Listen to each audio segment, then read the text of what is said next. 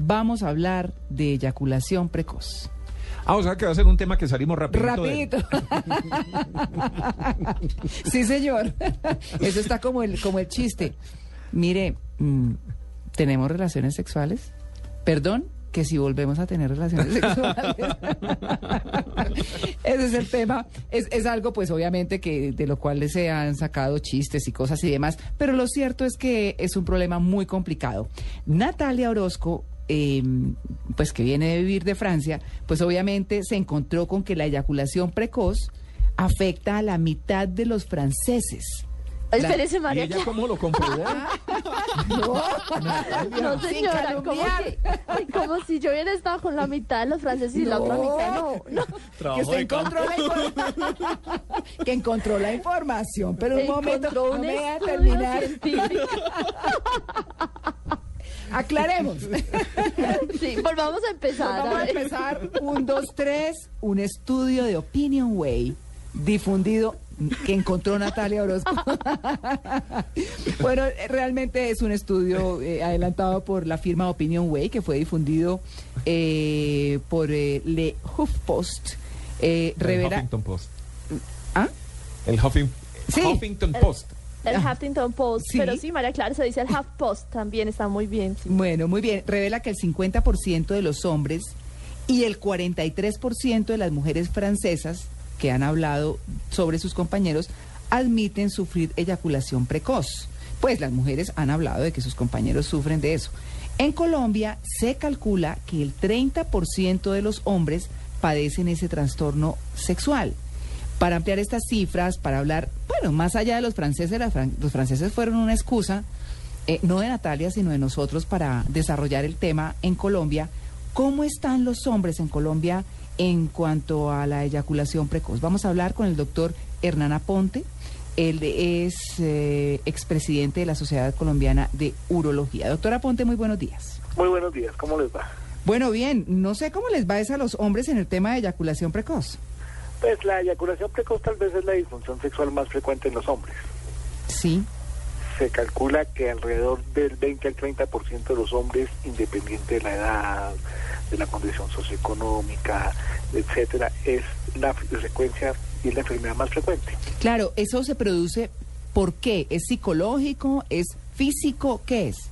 No, hoy sabemos varias cosas que, antes, que hace unos años no sabíamos. Lo primero es que es un trastorno de los receptores que controlan la eyaculación. Mm. Decimos que a nivel cerebral hay un centro que es el que controla el reflejo eyaculatorio y probablemente ahí está el trastorno que hace que la persona se venga mucho más rápido. Mm. Mm, Bueno, si uno dice el 30% de los hombres colombianos sufren de eyaculación precoz y los franceses el 50%, gravísimo, ¿o no? Pues es que eso depende de cómo se valore. Definir eyaculación precoz ha sido un- una complicación, no todo el mundo se ha puesto de acuerdo. Tanto es así que la Sociedad de Medicina Sexual hace unos años con- hizo un consenso con todos los expertos y definió que la eyaculación precoz es el trastorno en donde el hombre se viene alrededor de un minuto. Mm. Se consideró que ese tiempo, porque eso involucra el 90% de los eyaculadores precoces. La segunda Un minuto. Un minuto, no, minuto, no, sí. no alcanza a arrancar, mejor dicho. La segunda condición es que no haya forma de controlar ese reflejo eyaculatorio de ninguna forma. Y la tercera condición para la definición es que produzca insatisfacción en la pareja, No, eso sí. en el mismo, que haga el que evite las relaciones que produzcan eh, incomodidad. Entonces, para uno hablar de eyaculación precoz, tiene que tener esos tres ítems. Doctor, No sé, la pregunta. La gran pregunta es, ¿tiene o no tiene solución? A ver, Natalia. Tiene solución. Hoy con todos estos nuevos conocimientos podemos decir que hay dos tipos de eyaculación precoz. Una que es de origen periférico, porque probablemente tenía hipersensibilidad en los nervios del pene. Y otra es de nivel central, porque hay una falta de control de esos centros que regulan la, la eyaculación. Porque hay una alteración en la liberación neurotransmisor que se llama la serotonina. ¿Qué se puede hacer? Entonces, en este momento tenemos tratamientos, bien sea tratamientos tópicos a nivel del pene o tratamientos orales que eh, regulan o retardan la eyaculación. Eso es como el Viagra, entonces. Parecido, Son drogas que se pueden tomar a demanda o se pueden tomar continuamente, que hacen que esa eyaculación eh, se retarde y que los pacientes ese tiempo que se llama el tiempo de latencia eyaculatoria se demore mucho más y sea mucho más satisfactoria la relación. Doctor, eso quiere decir, eso quiere decir, perdón Natalia, le interrumpo todas sus inquietudes. Después de semejante estudio y sigue inquieta. No, la, pre-